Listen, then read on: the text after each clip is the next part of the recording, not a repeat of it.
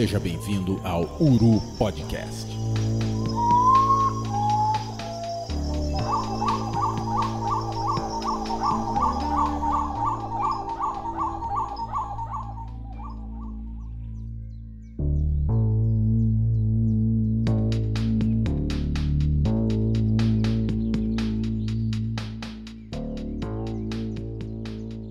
Olá, meus amigos, sejam muito bem-vindos ao Uru Podcast. Estamos aqui com amigos para falar do que a gente gosta de falar sempre: falar de passarinho, falar de conservação da natureza. Hoje é um momento muito especial porque nós estamos gravando o piloto do Uru Podcast. Estamos bem acompanhados, mas de cara aqui eu vou passar a palavra para o meu amigo Henrique Júnior para falar um pouquinho como é que ele está nesse dia. Olá pessoal, prazer falar com todos aqui.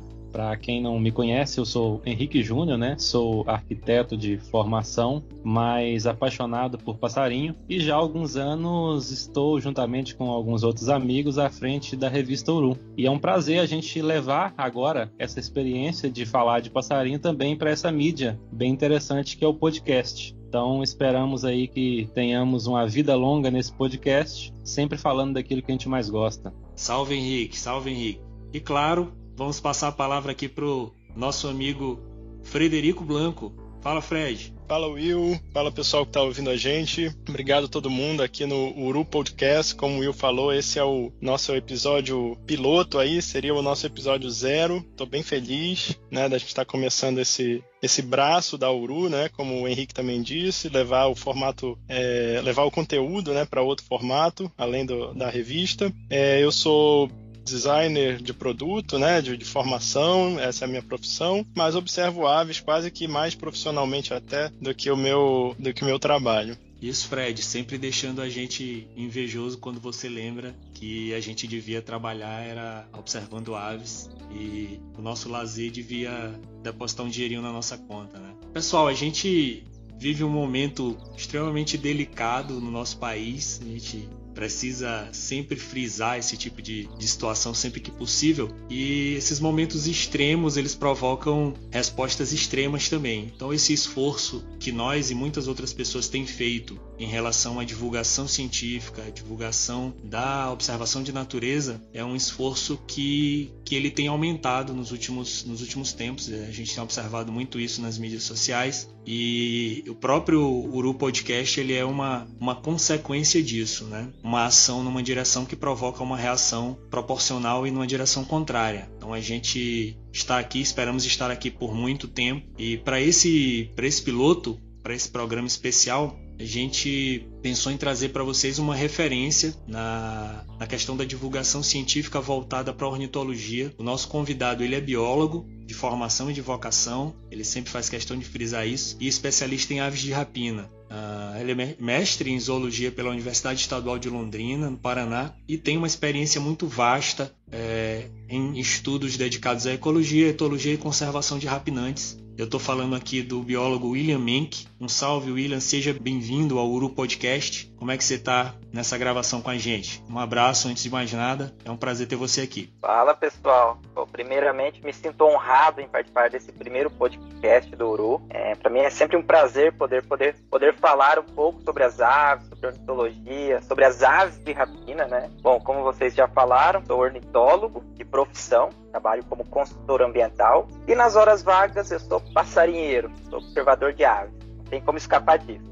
E também sou editor do site científico Aves de Rapina Brasil e agora também produtor de conteúdo do canal do YouTube Planeta Ave. Bom, é isso, né? Sensacional, Menk, sensacional. Ele falando assim, a gente já percebe a humildade encarnada, né? Bom, pessoal, eu me chamo Will Mesquita, sou farmacêutico de formação. Preciso dizer para vocês que queria achar alguém que me pagasse para eu observar passarinhos, porque aí eu podia me dedicar à minha verdadeira vocação. E estamos tentando produzir conteúdo sempre que possível e criar uns besourinhos nas horas vagas. Eu preciso passar a bola para a pessoa que, que fez o contato com o William, que propiciou essa, esse programa, propiciou esse momento aqui, que vai dar início aos nossos trabalhos, é, que é o Henrique. Henrique, Passa aí a primeira bola, pode tocar aí pro William o que, que você está pensando para a gente tocar aqui no programa hoje. Maravilha, Will. É, pra gente que está aqui é certamente o trabalho do Menck é uma referência muito grande, né? Nesse, especialmente na questão das aves de rapina, esse site Aves de Rapina Brasil, para quem não conhece, né? Sei que nosso podcast vai ter bastante ouvintes que não são ainda observadores de aves, mas que certamente se tornarão com o tempo e que não está tão familiarizado assim. Então, gostaria de saber um pouquinho do William, né? Gostaria que ele contasse um pouco para gente sobre essa ideia de publicar conteúdo sobre rapinantes. Me parece que iniciou em 2007, então é um projeto já com a longevidade bastante grande e que hoje é uma referência não só no Brasil como no mundo, né? A gente sempre costuma olhar o, o selinho do, do Birding Top que tem lá e a gente vê que, que o site está aí caminhando sempre entre os 20 sites mais acessados, né? Que estão ranqueados lá com essa temática de falar de passarinho, observação de aves e afins.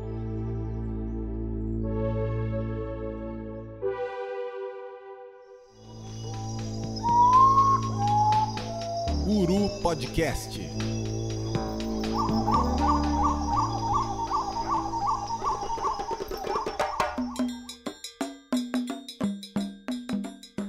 Conta um pouquinho pra gente, Menk, sobre essa iniciativa, como se deu, né, esse pontapé inicial desse projeto tão grandioso que é o Aves de Rapina Brasil. Pois é, falar de Aves de Rapina mexe com o meu coração, você sabe, né? Então, o site Aves de Rapina, minha paixão pelas aves de rapina, começou desde quando me entendo por gente. Desde criança, eu já gostava de aves.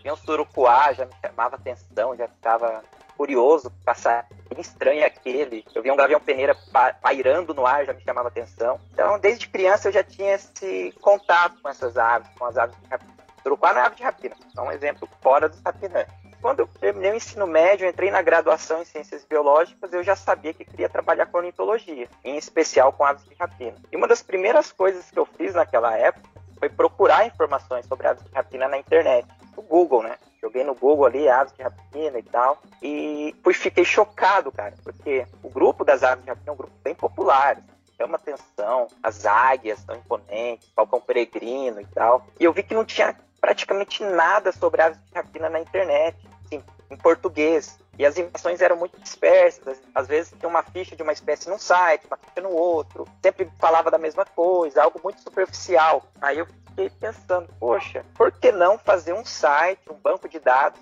sobre as aves de rapina do Brasil? E até então nem eu sabia quais eram as aves de rapina do Brasil, quais eram as espécies que existiam no nosso país, quantidade de espécies, as mais raras, as endêmicas. Então, para mim foi uma, uma aprendizagem muito grande. Eu comecei a buscar essas informações, comecei a jogar no Word ali, levantando as espécies, olhava no livro do, do Helmut Sick, na Ornitologia Brasileira, procurava na Barça, vocês lembram das velhas Barça, né? Enciclopédia, que não é online, e comecei a levantar informações desses rapinantes e conversei com um professor de biologia molecular da faculdade sobre a minha ideia. a professora de zoologia, a área dela era mais peixes e tal, ela era sempre muito ocupada, né? Esse professor de biologia molecular imediatamente ele me atendeu e falou: "Cara, é uma ótima ideia, faz". Aí eu comecei a fazer, trabalhar em texto, assim, sempre tive dificuldade de escrever, escrita é um negócio assim, que até hoje assim, não tem dificuldade, não é fácil. Comecei a escrever, pedir fotos para as pessoas e tal, e comecei a montar o site nessa época, 2007. E depois de um ano já tinha ali um site pronto, com as fichas de todas as espécies do Brasil. Aos poucos ele começou a se tornar referência, começou a ser citado em provas de Enem, provas de universidades. Ele foi crescendo aos poucos. Eu achei assim, fantástico. Depois de uns dois, três anos que eu criei o site, ele já tinha ali uma taxa de acesso de mil acessos por dia das páginas coisas do tipo. E, e, foi crescendo. E o site foi acompanhando o meu crescimento também. Que ao longo do crescimento do site, estava na graduação, estava aprendendo o que era ornitologia, trabalhar os métodos de pesquisa, de coleta de dados, a identificação das espécies. Então o site foi acompanhando o meu crescimento também. E ali, mais 5, 6 anos depois, o site felizmente se tornou referência no Brasil, em termos de aves de rapina. Né? Hoje, se você olhar naquele rankzinho que você mesmo comentou agora no início, ele está ali sempre mudando da posição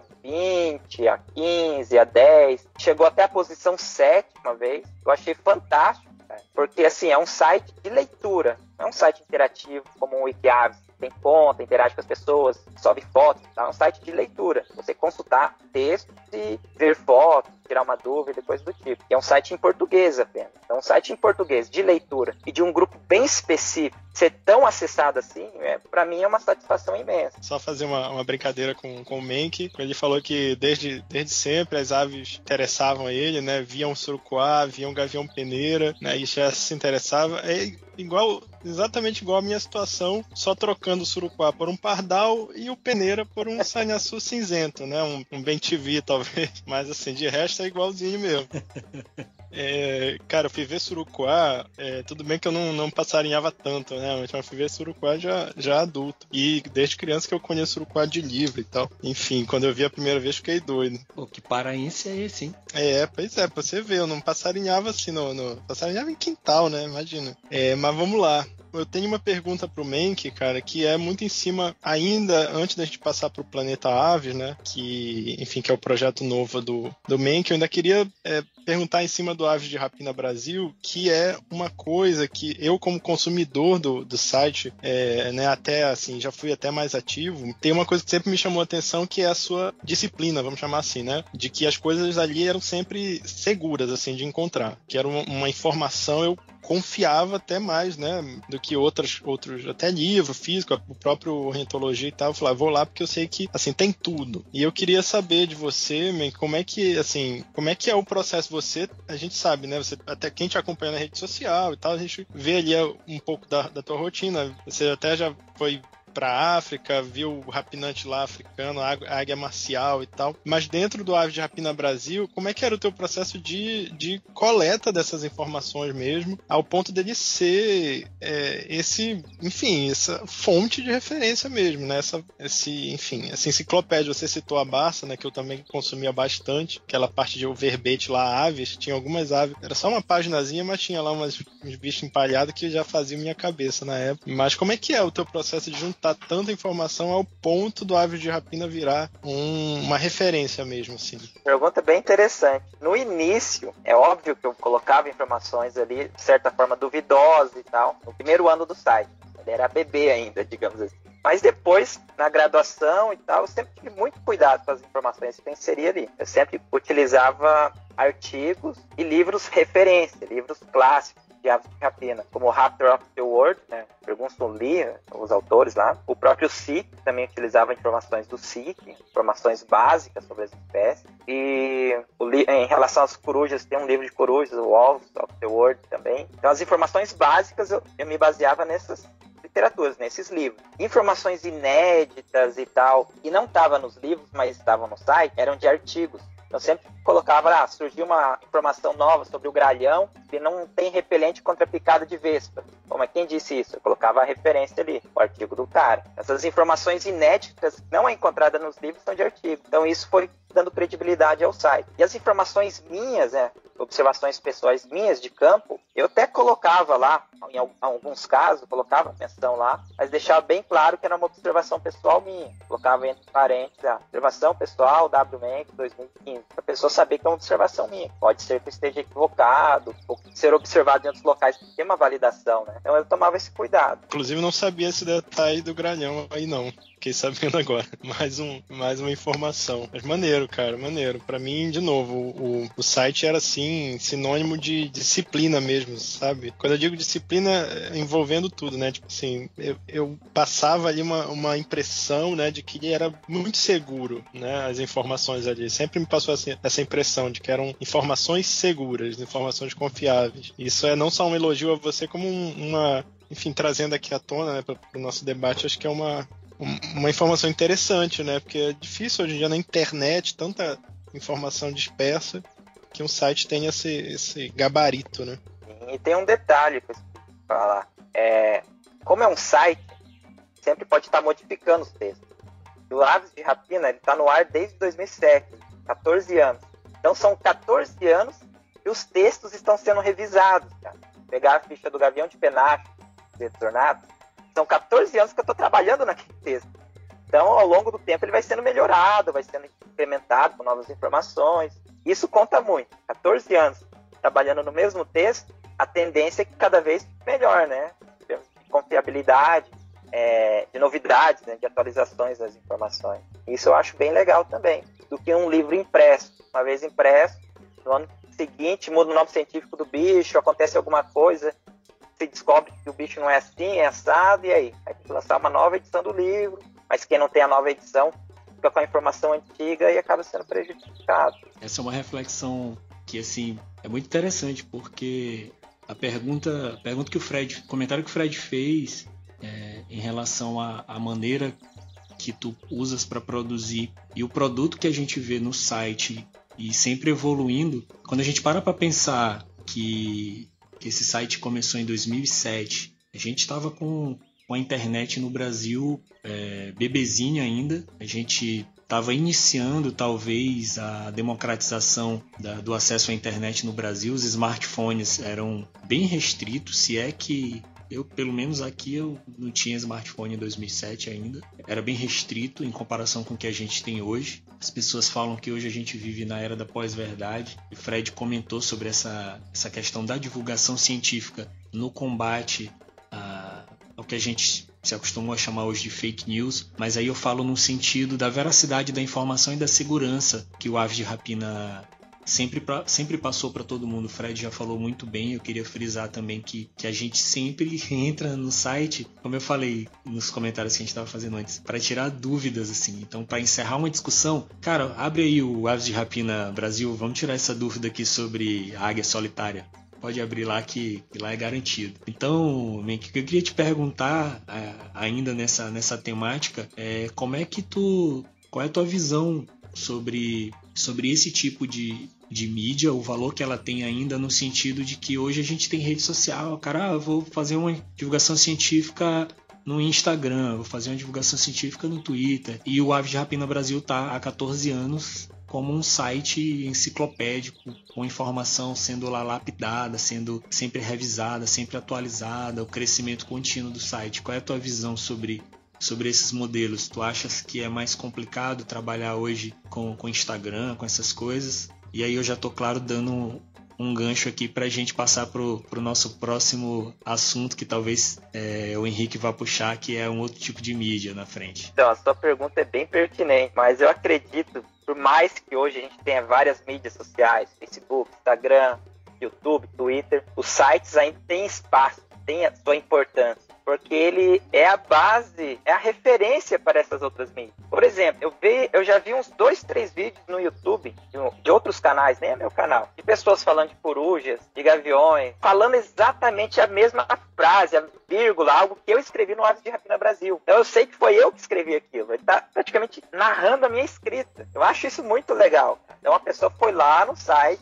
coletou a informação na fonte e está transmitido através de outras mídias. No Instagram já vi várias vezes as pessoas pegando os textos, às vezes citando ou não citando, tudo bem, mas pegaram os textos do site estão divulgando, estão colocando na legenda da foto de uma ave e tal. Então tem importância. Por mais que a gente tenha essas outras mídias, as pessoas precisam de uma fonte para buscar a informação. E a fonte é o site. Então tem importância. Hoje, ainda hoje tem importância. É claro que a gente tem, sempre tem que estar tá se renovando. O Aves de Rapina Brasil hoje tem um problema dele que é a compatibilidade dele de celular. Ele não é um site se adequa muito aos celulares. Assim. Ele é exibido no celular da mesma forma que é exibido no desktop. Eu ainda não consegui resolver esse problema. Pretendo em breve, mas ainda não consegui. Então tem essas coisinhas que a gente sempre estar tá se atualizando. O site, o Aves de Rapina Brasil, eu mesmo criei ele. Não, acabei não falando, mas na época que eu criei o site, quase não lancei o site pela questão técnica porque quando surgiu a ideia, conversei com o orientador e tal, a gente escreveu um, eu escrevi um projeto de iniciação científica para tentar ganhar uma bolsa, usar o dinheiro da bolsa e pagar um programador, um web designer para criar um site.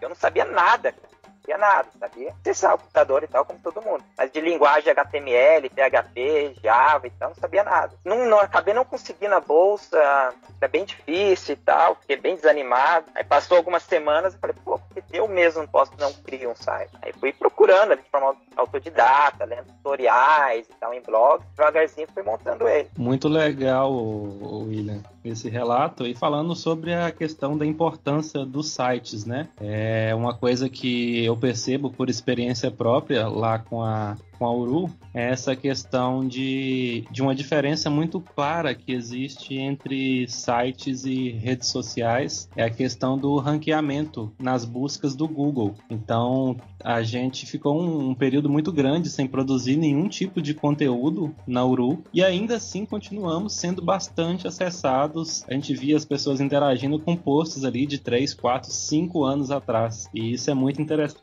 e é uma coisa que só o site pode proporcionar, né? Você pega uma postagem de Facebook, Instagram, ah, você fez ela questão de, de uma semana, ela já não vai aparecer ali no feed para ninguém, não tem como você fazer uma busca mais avançada, a não ser que você vá no perfil da pessoa e procure ali no meio das coisas que ele postou. Então, assim, o site ele tem um valor muito grande e que sem dúvida é uma mídia que, que até então ela é, é insubstituível, né? De acordo com, com o que a gente observa.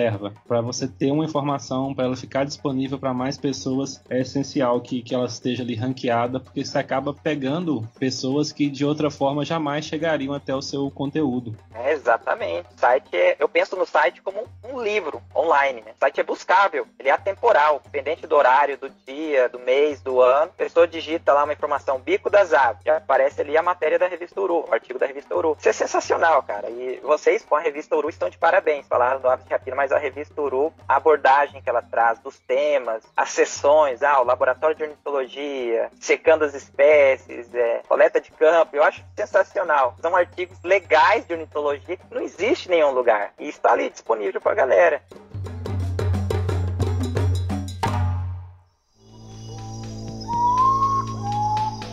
Uru Podcast.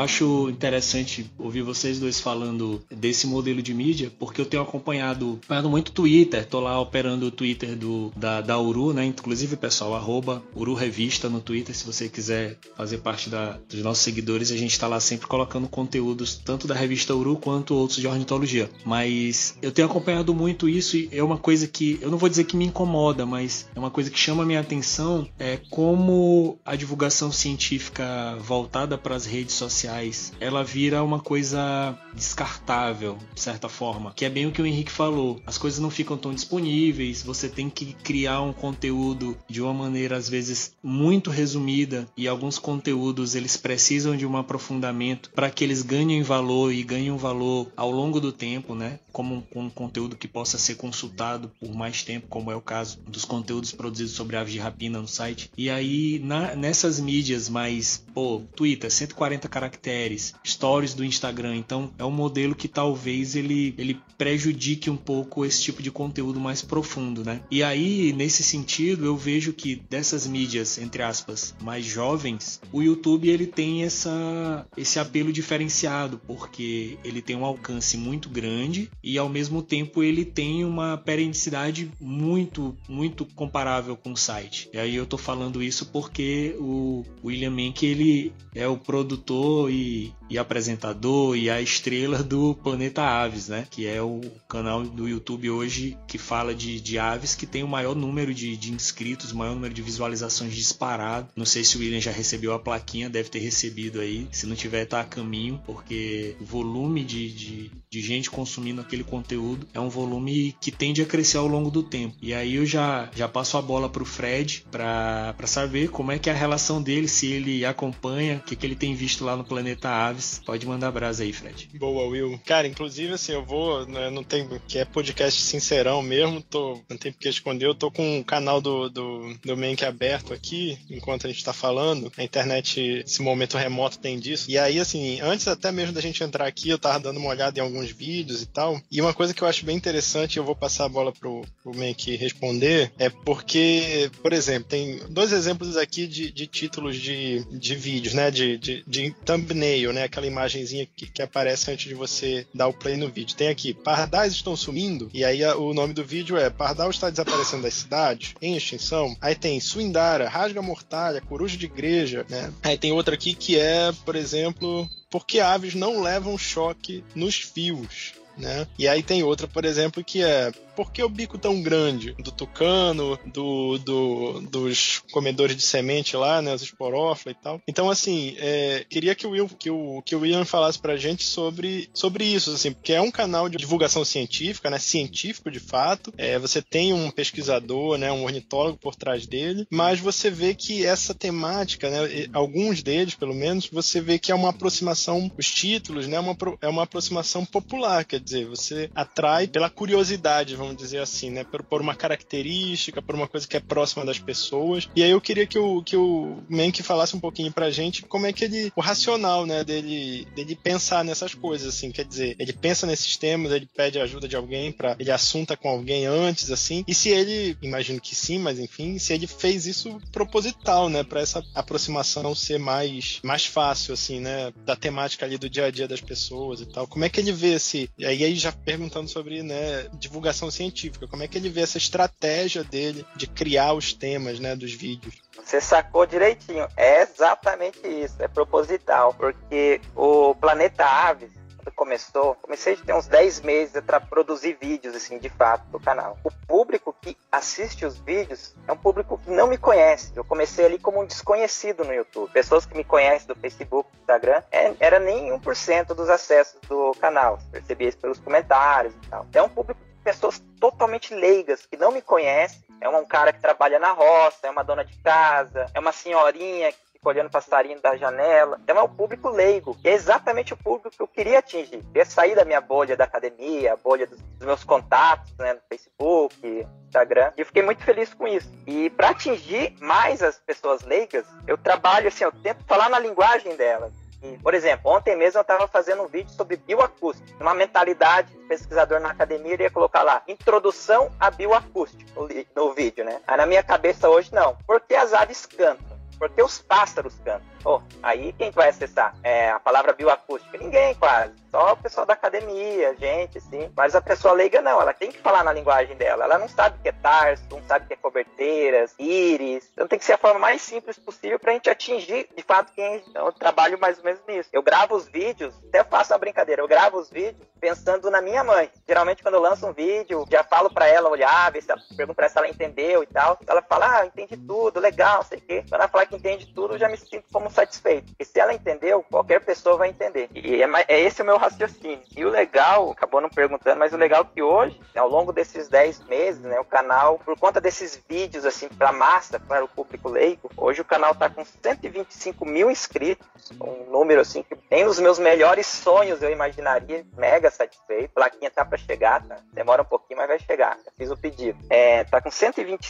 mil inscritos, ele teve 9 milhões de visualizações nos últimos 10 meses. 9 milhões em 40 distribuídos em 40 vídeos apenas. Até então tem 40 vídeos no canal. E 9 milhões, cara, é muita coisa, sabe? É muita, muitas visualizações. É, pra vocês terem uma ideia, nem o site Aves de Rapina Brasil, desde o lançamento dele até os dias atuais, ele conseguiu essa quantidade de acessos no, no site. O Aves de Rapina tem uma taxa ali de 20 a 30 mil acessos por mês. Ao longo desses 14 anos, ele não acumulou 9 milhões de visualizações. E o canal do YouTube conseguiu. É um público imenso, cara. E cada vídeo que eu publico ali, se é um vídeo que não faz sucesso, ele para ali nos 15 mil, 20 mil views. Já é muita coisa. É um absurdo. E um vídeo que bomba passa de 500 mil. Teve um vídeo lá que tá com um milhão e meio já de views. Então, tô bem, sim, bem feliz de ter conquistado esse público leigo. Eles estão me ouvindo, né? É isso que eu queria, eles estão me ouvindo. E isso é legal para a gente poder trabalhar de fato a divulgação científica, a conscientização, a importância de preservar as aves, preservar a natureza, da prática de caça, é ilegal,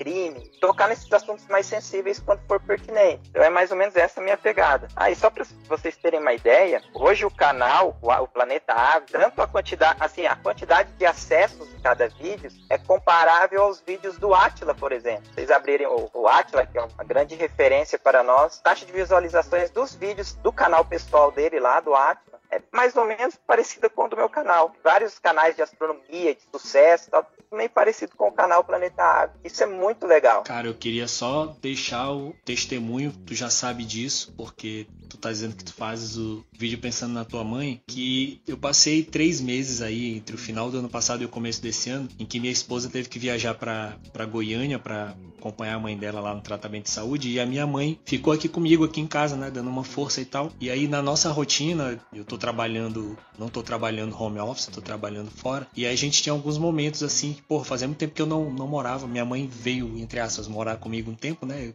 passei a vida morando com ela. E aí, na nossa rotina, a gente achou um momento muito bacana, assim, de no horário de almoço e à noite, antes de dormir, de ver YouTube, né? Ela agora ela é expert em smartphone, então ela vê muito YouTube e tal. E aí eu comecei a, a provocar, a colocar ela para ver algumas coisas e tal. E cara, o Planeta Aves funciona muito, muito, muito, muito com essa galera, assim. Ela mostrou para as minhas sobrinhas, mostrou para as colegas e tal, e compartilha. Eu acho muito bacana aquilo porque o Fred falou várias vezes a importância da gente não pregar para convertidos. E essa talvez seja a grande iniciativa de sucesso na questão da, da observação de aves, da ornitologia, em termos de divulgação científica, porque você conseguiu chegar é, nos não convertidos. E aí a gente, claro, parabeniza, mas a gente curte muito, porque eu sou fã do, do canal. Henrique vai falar, eu acho. Isso, exatamente. E apenas falando a questão lá de, de comparativo de números, eu tive curiosidade de olhar um pouquinho antes da gente começar aqui, os números lá do Aves de Rapina Brasil e ver também os acessos do, do canal, né, no YouTube aí do Planeta Aves. E desde que foi inserido aquele selinho lá, foi contabilizado os 1 milhão e 700 mil acessos individuais no site Aves de Rapina Brasil. Isso desde 2017, que ele começou a contabilizar, 2016, se não me engano. Ao passo que o vídeo mais acessado do YouTube já tem um milhão e meio.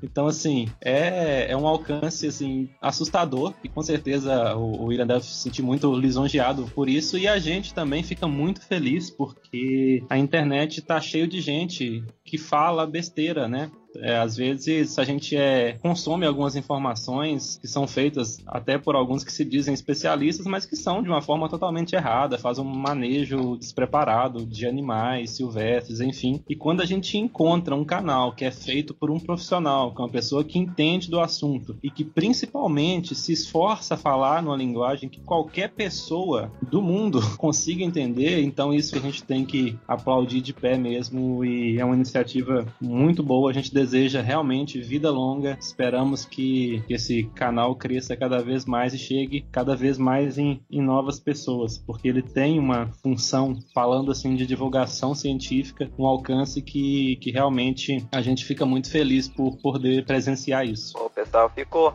lisonjeado e até emocionado aí com o relato de vocês, porque, claro, a gente recebe muitos comentários e tal, mas quando a gente recebe elogios vindo de outros colegas da ornitologia, fica muito mais feliz, né? Eu tô pulando de alegria, cara, sendo bem sincero.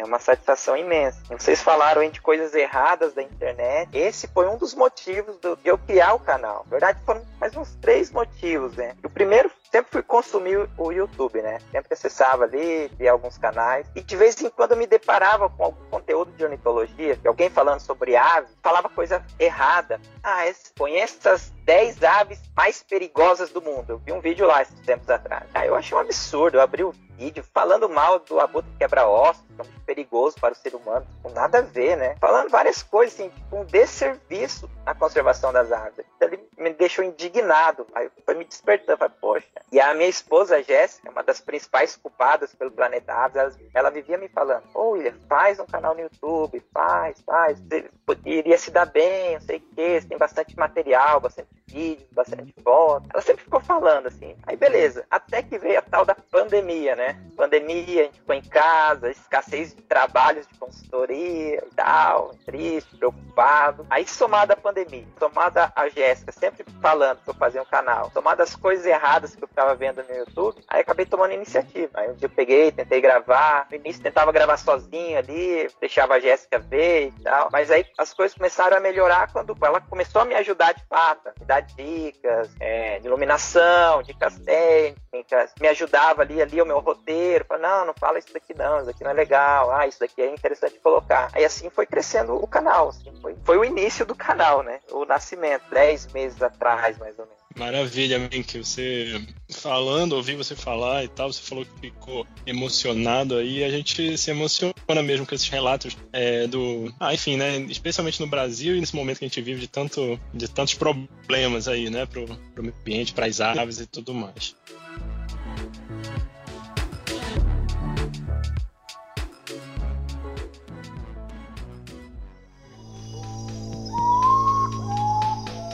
Uru Podcast.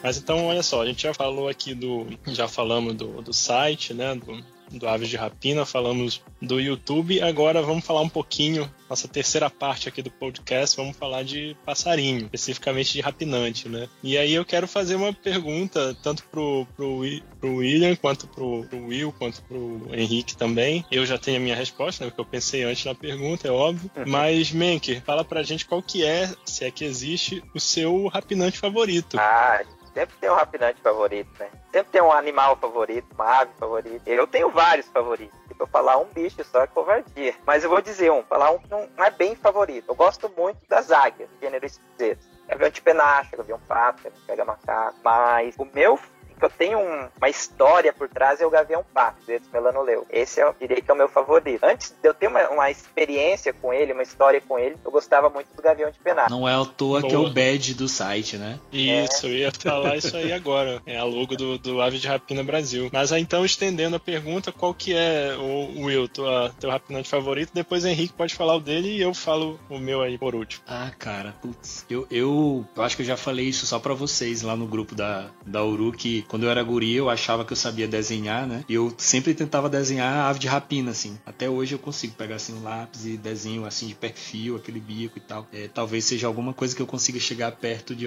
de alguém olhar e falar, olha, um gavião. O resto não, não serve para nada. E, então eu sempre gostei muito, sempre, sempre fui atrás muito de ler sobre águia e tal. Mas o que me pegou mesmo, e aí eu acho que eu falei isso num, num dos encontros inesquecíveis lá do Bate-Bico, é o Falcão Peregrino, por causa daquele, daquele episódio lá do David Attenborough sobre o Falcão Peregrino e desde, desde que eu vi, assim, sempre fui muito ligado em velocidade e tal, e esse lance de ser o animal mais rápido e tal, me pegou muito aquilo ali, eu nunca consegui superar. É uma das poucas aves que eu chorei quando eu vi a primeira vez, então não tem como eu não falar que é o Falcão Peregrino, apesar de eu gostar muito do Gavião Carijó, mas o Falcão Peregrino é a minha favorita de sempre. Maravilha. É, no meu caso, vou limitar os bichos que eu já vi, né? Obviamente difícil escolher assim entre, entre as aves de rapina, um grupo de bichos sensacionais, mas dentre os rapinantes que eu vi, o que mais fez a perna tremer aqui foi realmente o meu encontro com o Gavião de Penacho. Inclusive, também foi falado em um dos episódios do, do Bate-Bico. Quem quiser ouvir lá no, no podcast deles, é muito legal esse depoimento dessa minha saga para fotografar o Gavião de Penacho no meio da mata com a câmera estragada.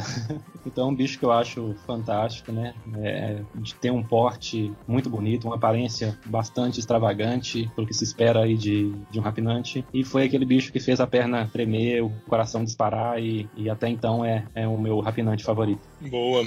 Então, falando do, do, meu rapinante favorito, eu não vou seguir a linha do Henrique, que falou de bichos que ele já viu, até porque se eu tiver que escolher entre os rapinantes que eu já vi, eu vou ficar entre o carijó e o rabo branco, né? Então, tô, tô zoando naturalmente, tem aí alguns outros, mas eu não vi tantos rapinantes assim, é, né, em natureza mesmo. Mas eu diria assim, que, que, os meus rapinantes favoritos são aqueles, não são as águias, né? Apesar da imponência dos bichos, eu sempre gosto de bicho mais. Até o Henrique sabe disso, eu gosto daqueles bichos mais crípticos assim, né? Mais apagadinhos. E dentre os rapinantes eu gosto desses florestais, assim, aqueles falcões florestais, o falcão relógio, né? Mas dentre esses florestais aí, o que eu, que eu diria que é meu favorito é o falcão caburé. Tenho muita vontade de ver esse bicho, assim, na natureza. Acho que o dia que eu encontrar com, com o falcão caburé, a perna vai dar uma, uma tremida também, né? E aí, assim, é, só estendendo aqui, já devolvendo, a, aproveitando esse tema e devolvendo para o Menck, né? Esse é um dos temas que ele até tem no site dele, assim, um artigo bem, bem bom sobre isso, como todos os outros. Eu queria que ele falasse rapidamente, já que a gente falou de águia, gavião, e eu falei dos falcões, que ele, mais uma vez aqui para quem está ouvindo a gente, Menck, falasse sobre essa diferença de nomenclatura aí, que sempre vem à tona essa questão. Afinal de contas, como é que ela surge, como é que ela surgiu e quais são de fato as diferenças científicas, vamos dizer assim, e as que não são tão científicas assim, são muito mais de nomenclatura, né? É complicado.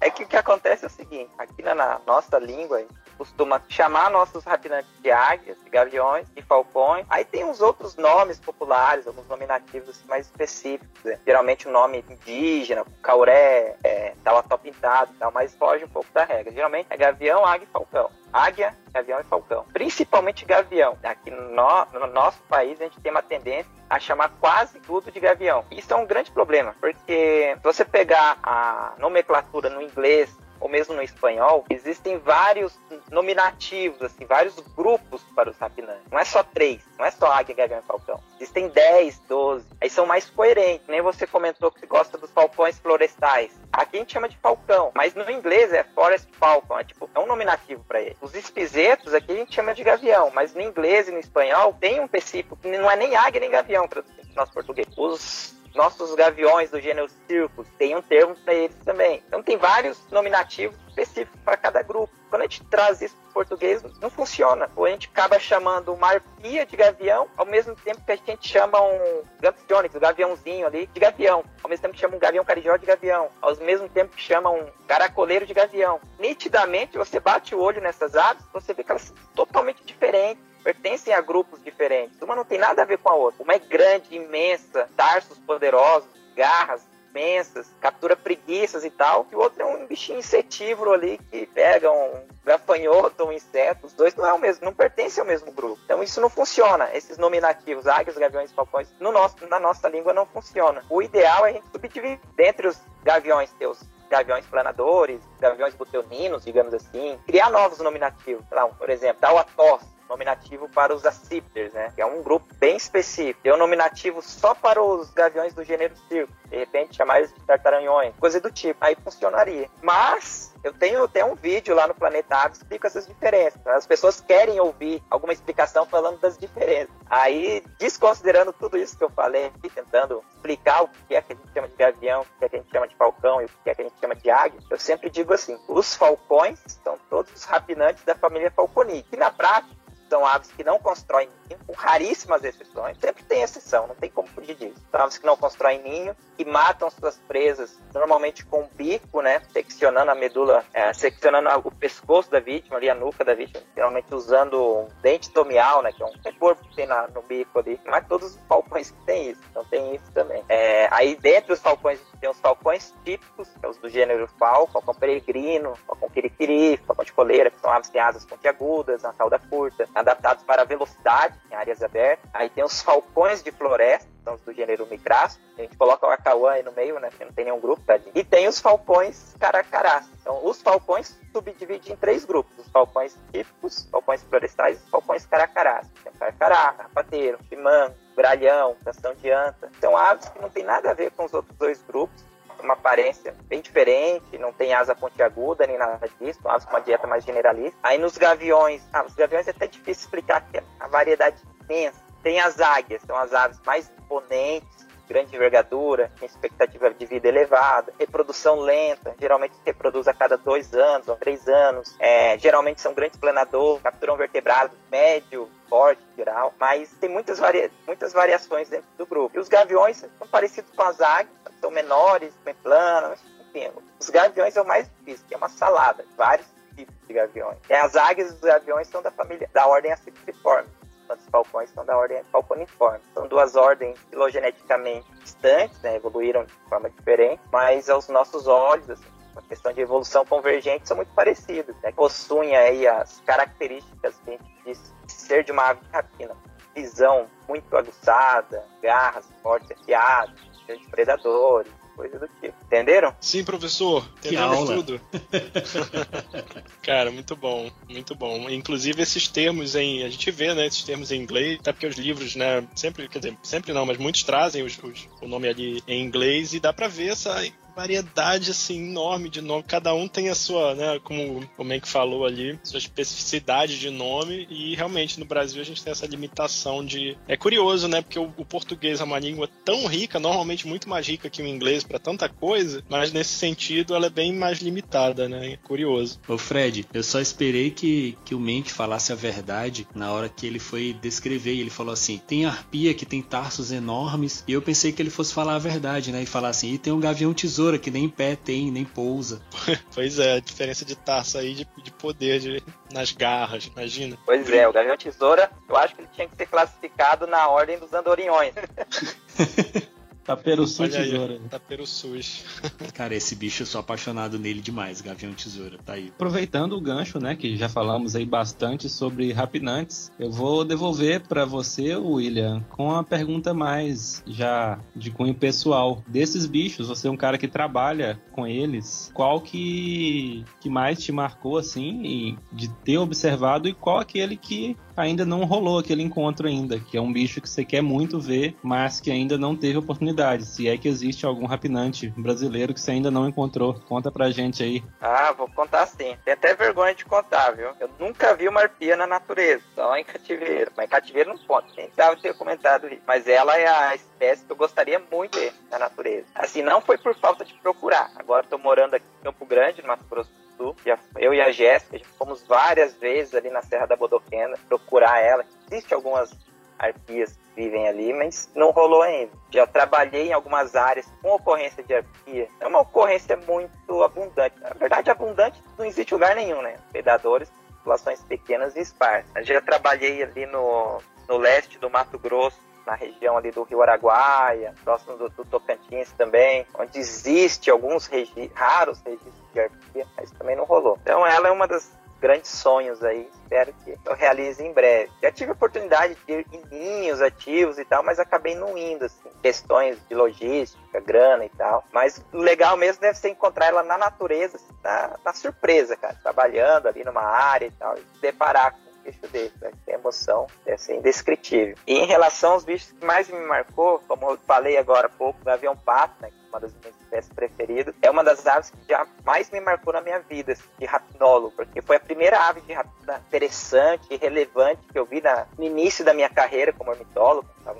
ali e tal, é, no interior do Paraná, né? Na graduação, foi meu primeiro trabalho de iniciação científica, foi um levantamento das aves de rapina de uma reserva biológica do ICMBio, que tinha recém sido criado, e eu estava fazendo aquele levantamento ali e tal, emocionado, está numa reserva, numa floresta bem interessante no, para o noroeste do Paraná, tão devastado o noroeste do Paraná, e apareceu um gavião-pato. Na época não existia nenhum registro de gavião-pato no noroeste do Paraná, e eu registrei, tirei foto, mês e tal. E eu e o gavião-pato foi só sucesso. Aí saiu nos jornais locais, depois foi a Globo do, do, Estado do Paraná lá fazer uma filmagem sobre a minha pesquisa na reserva, aí saiu no boletim do, do ICMBio, no site ICMBio, foi uma repercussão imensa.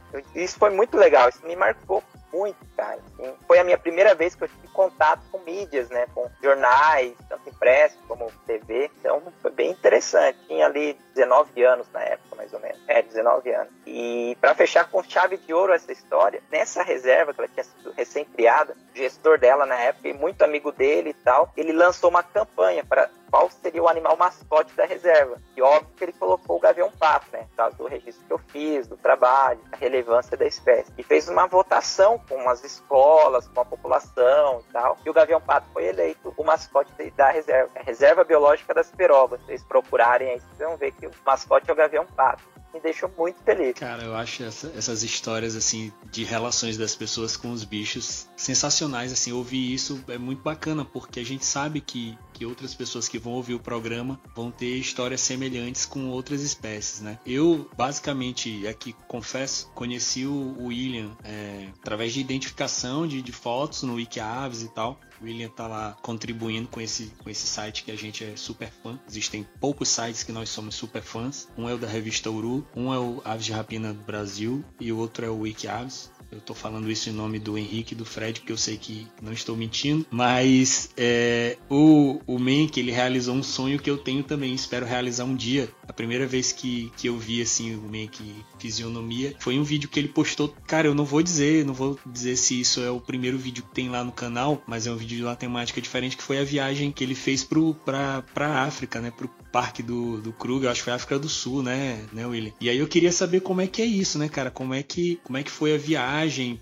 Como é que é passarinhar fora do Brasil, como é que foi ver aqueles bichos lá. É uma história que, que assim, eu fiquei sempre muito ansioso para saber como é que foi desde que eu vi o vídeo lá postado no canal. Pois é, meu velho, aquela viagem foi pra África do Sul, Parque Kruger lá. Foi a viagem da minha vida, cara. Eu fui com o Pedro Scheider Neto, aí, com os maiores ornitólogos que a gente tem hoje no Brasil, grande referência aí, o, o Papa da Ornitologia vivo, a lenda viva. Eu fui com ele o convite dele. Era um congresso que estava rolando lá na, no Kruger, congresso de aves de rapina. E por ser um congresso, a gente teve várias facilidades. Primeiro que eu estava indo com o Pedro. Né? Pedro ele fala super bem inglês e tal. O congresso tinha vários descontos para quem era no congresso, isso facilitou muito a minha vida, porque fazer uma viagem internacional para nós, meros mortais, não é barato. É com vários descontos dentro de um parque, tal, com alguém do seu lado ali, junto, indo com mais pessoas indo junto, aí facilitou muito. E a experiência de ir para lá, cara, é, eu imagino que seja parecido com você pegar, um, entrar num disco voador e descer em outro planeta e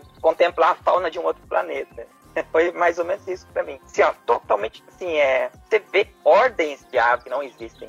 É, aves completamente diferentes do que existe aqui vocalizações que não tem nem como te descrever, assim, vocalizações totalmente diferentes que nossos ouvidos estão acostumados. Você ouve um bicho lá e tenta fazer associação com os bichos aqui do Brasil. É, é bem interessante até. Foi bem marcante, cara. Aí eu desci lá, eu fiquei estudando muito a ave e fauna que lá, que meu foco foi as aves. Não só aves estudando muito a ave e fauna que tinha lá, para tentar pelo menos identificar alguma coisa. E tinha uns turacos, aves bem estranhas, bem coloridas, os próprios, os, até fugiu, os hornbills lá, os, parece nossos tucanos. É, calaus. Os calaus, isso, os calaus, cara.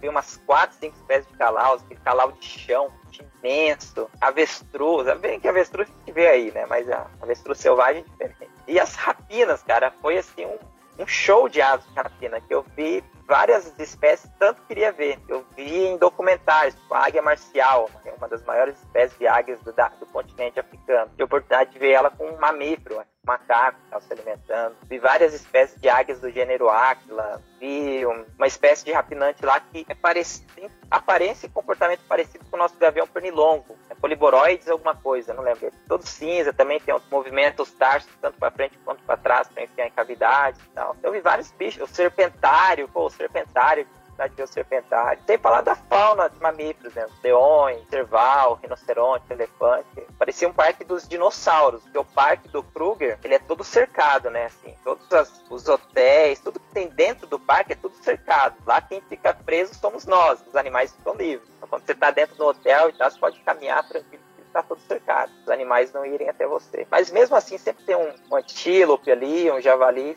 caminhando ali próximo de você. E os passarinhos passarinho cerca não funciona, o que é ótimo. Assim, foi como se fosse um parque dos dinossauros também. Saía de carro, parava, tirava foto e tal. É fantástico. Você não podia sair do carro, né? Nem colocar o braço para fora. Proibido. Pô, sensacional. Sem dúvidas, deve ter sido uma, uma viagem tanto e espero eu também um dia fazer esse roteiro porque de fato é, é trazer aquilo que a gente tanto sonha, que tanto vê em, em documentários para a vida real. Deve ter sido uma oportunidade única mesmo. E agora para fechar, vou fazer uma outra pergunta, William, a respeito das suas inspirações. É, hoje, especialmente com, com o trabalho que atualmente tem feito com o Planeta Aves, quem são aquelas pessoas assim que, que te inspiram, que te motivaram a a fazer um trabalho tão bom, tão legal. Conta pra gente aí. E a outra coisa é em respeito aos objetivos. Tem aí alguma meta, alguma outra área que você queira atingir? Então, as minhas grandes inspirações na ornitologia, tenho dois padrinhos, Fernando Costa Straub e Pedro Scheider Neto. São grandes ornitólogos, são pessoas super humildes,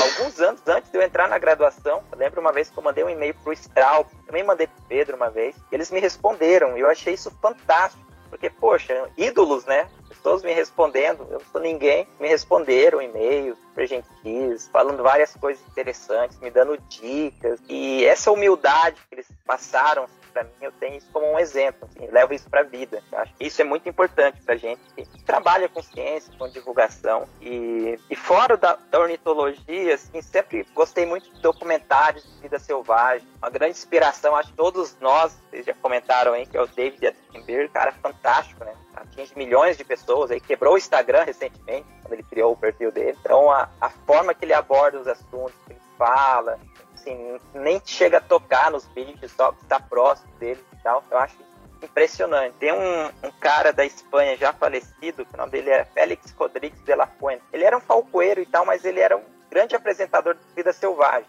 Fez vários documentários sobre a fauna ibérica, sobre a fauna lá da Espanha. Os documentários deles eram, eram sensacionais também. Assisti vários Acho muito legal. Então essas duas pessoas são grandes inspirações. E no mundo do YouTube, cara, acompanho muito os canais com Nerdologia, Pirula, o próprio canal do Aquila, tenho Ciência Todo Dia. Olho muito a forma que eles trabalham, é, eles conversam com o público. Então também são fontes de inspirações. Meu projeto mais recente, né, o Planeta. E em relação a plano, bom, não sei se vocês sabem, eu e o Frederick Ballinger, vocês conhecem, a gente já está há, um, há algum tempo numa caminhada produzindo um livro, um guia de identificação sobre as aves de rapina do Brasil, e finalmente ele vai ser impresso agora em abril. Nem foi sei quando vocês, quem está ouvindo agora, mas em abril vai ser feita a impressão, depois de longo tempo trabalhando, correndo atrás de patrocínio e tal. Isso é uma realização de um sonho também, produzir um guia sobre as aves de rapina. O livro ficou bem legal, trabalho pesado, pede ilustrações super realistas dele, é fora de série. Abre um livro, tem ilustração do Fred, tem que fechar rapidinho, você acha que vai sair voando, né? É, outro, outros objetivos aí é fortalecer o canal do Planeta Arte, continuar produzindo mais vídeos, manter a frequência que eu tenho hoje, vídeos semanais, de vez em quando soltar um vídeo extra no início da semana. Então, fortalecer o canal, continuar com os vídeos, com os quadros,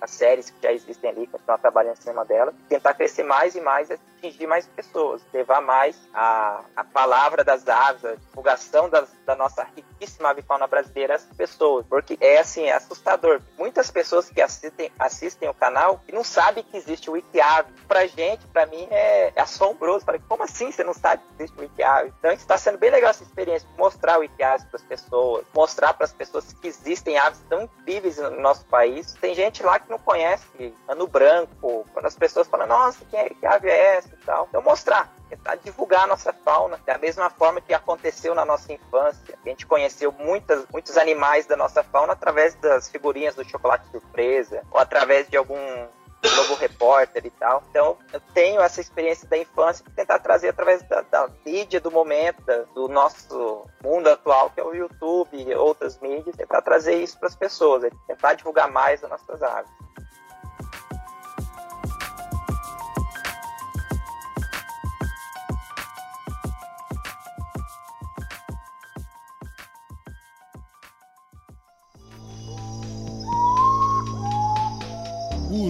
Podcast.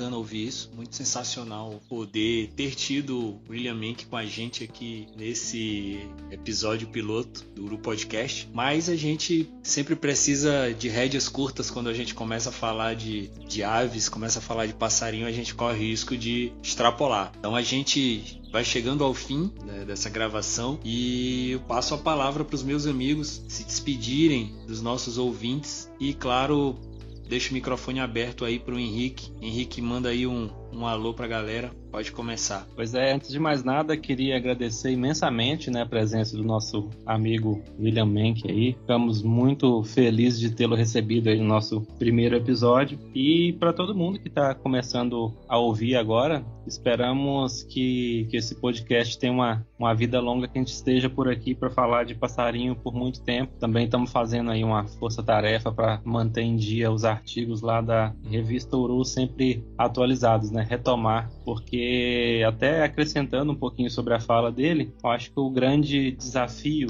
nessa questão de fazer divulgação científica é dar continuidade. A gente vê muito projeto bom que acaba não tendo uma vida tão longa. Então é um esforço que a gente faz a cada dia e esperamos aí com a ajuda de todos, com a audiência, a divulgação de todo mundo, manter também esse projeto durante um bom tempo. Agradeço muito a todo mundo que ouviu. Esperamos estar novamente aqui em breve com um novo episódio.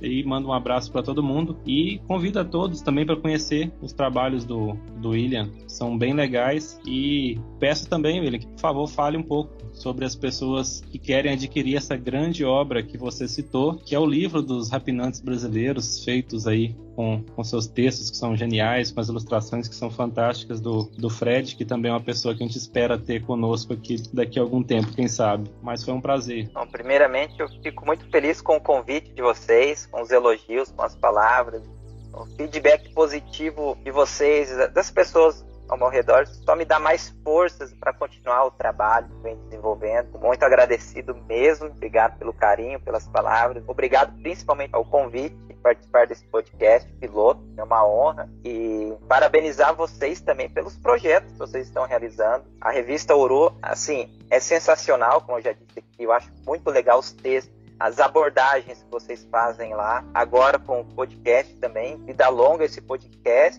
e a todas as plataformas que vocês utilizarem, Twitter, quem sabe o YouTube também, serão bem-vindos e farão uma grande contribuição à, à divulgação do, da nossa fauna, em especial das nossas aves. Até porque eu sempre fico feliz quando eu vejo colegas assim adentrando o YouTube, eu vi tem alguns canais ali que estão começando também, o Cantos da Amazônia, tem outro canal da Bird Jack, que também tem alguns episódios bem legais, tem o próprio canal do Avistar. Então, quanto mais gente falando de passarinho no YouTube, falando em vídeo, falando em podcast, todos nós só temos a ganhar, né? E uma pessoa que ouve uma mídia automaticamente já recebe a sugestão para assistir a outra e assim vai indo e a gente acaba aumentando a nossa comunidade. Todos nós ganhamos e principalmente a nossa fauna ganha com isso. É, mais, é uma das coisas mais importantes também. E, ah, em relação ao livro, a partir de abril, a gente vai abrir o site para fazer a compra do livro já, que ele já tiver impresso, né? O pessoal já começa a poder fazer a compra, porque a pré-venda ela já foi fechada, já não dá mais para comprar na pré-venda. Então, peço aos ouvintes aí que fiquem atentos e a partir de meados de abril o livro vai começar a ser disponibilizado à venda. É, serão é, cópias bem limitadas, porque metade da, das cópias da impressão já estão vendidas através da pré-venda, então vai ter número limitado de cópias. O livro tá bem legal. Viu? Ontem mesmo eu tive a oportunidade de, no, no Twitter da, da Uru, falar sobre o livro do, do Palinger sobre os tucanos, né? Uma pessoa colocou lá uma foto de um araçari castanho e uma pessoa identificou com, a, com o desenho lá do, do Fred. E alguém perguntou: caramba, que ilustração sensacional, que livro é esse? Aí a gente teve a oportunidade de mostrar algumas, folhear e tirar umas fotos, colocar no Twitter e a galera pirou assim. Aí logo embaixo alguém comentou que estava ansioso pro, pro livro dos Rapinantes e eu sou um desses que estou muito ansioso para isso. Já aproveito aqui e antes de passar a palavra para o Fred se despedir, queria aí, claro, agradecer ao William tá aqui com a gente. Eu sou, sou muito fã do trabalho dele e assim a gente quando tem contato com a pessoa, a gente com o ídolo a gente ou fica mais fã ou então a gente dá um passo atrás e caramba, uma pessoa humilde como ele não tem como a gente não não crescer a admiração. É, a gente agradece é, agradeço também ao Fred e ao Henrique a oportunidade de estar aqui com eles nesse projeto. Acho que, que é um projeto muito bacana. A gente pretende continuar por muito tempo falando de passarinho. Queria convidar todo mundo que está ouvindo a gente a conhecer a revista Uru, então revistauru.com. Recentemente voltamos à ativa com publicações, uma produção muito bacana do Henrique sobre rapinantes É um texto que, que tem feito muito sucesso nas, nas mídias sociais da gente. Vocês podem, claro, encontrar a revista Uru, como eu falei no site, mas também agora a gente tem um perfil no Instagram. Procurem lá a revista Uru no Instagram, vocês vão encontrar em breve publicações nessa mídia também. Meu nome é Will Mesquita, espero contar com vocês apoiando esse projeto por muito tempo. Fred, te despede da galera aí e finaliza esse episódio, por favor. Boa, Will, valeu. É, começar me despedindo, mas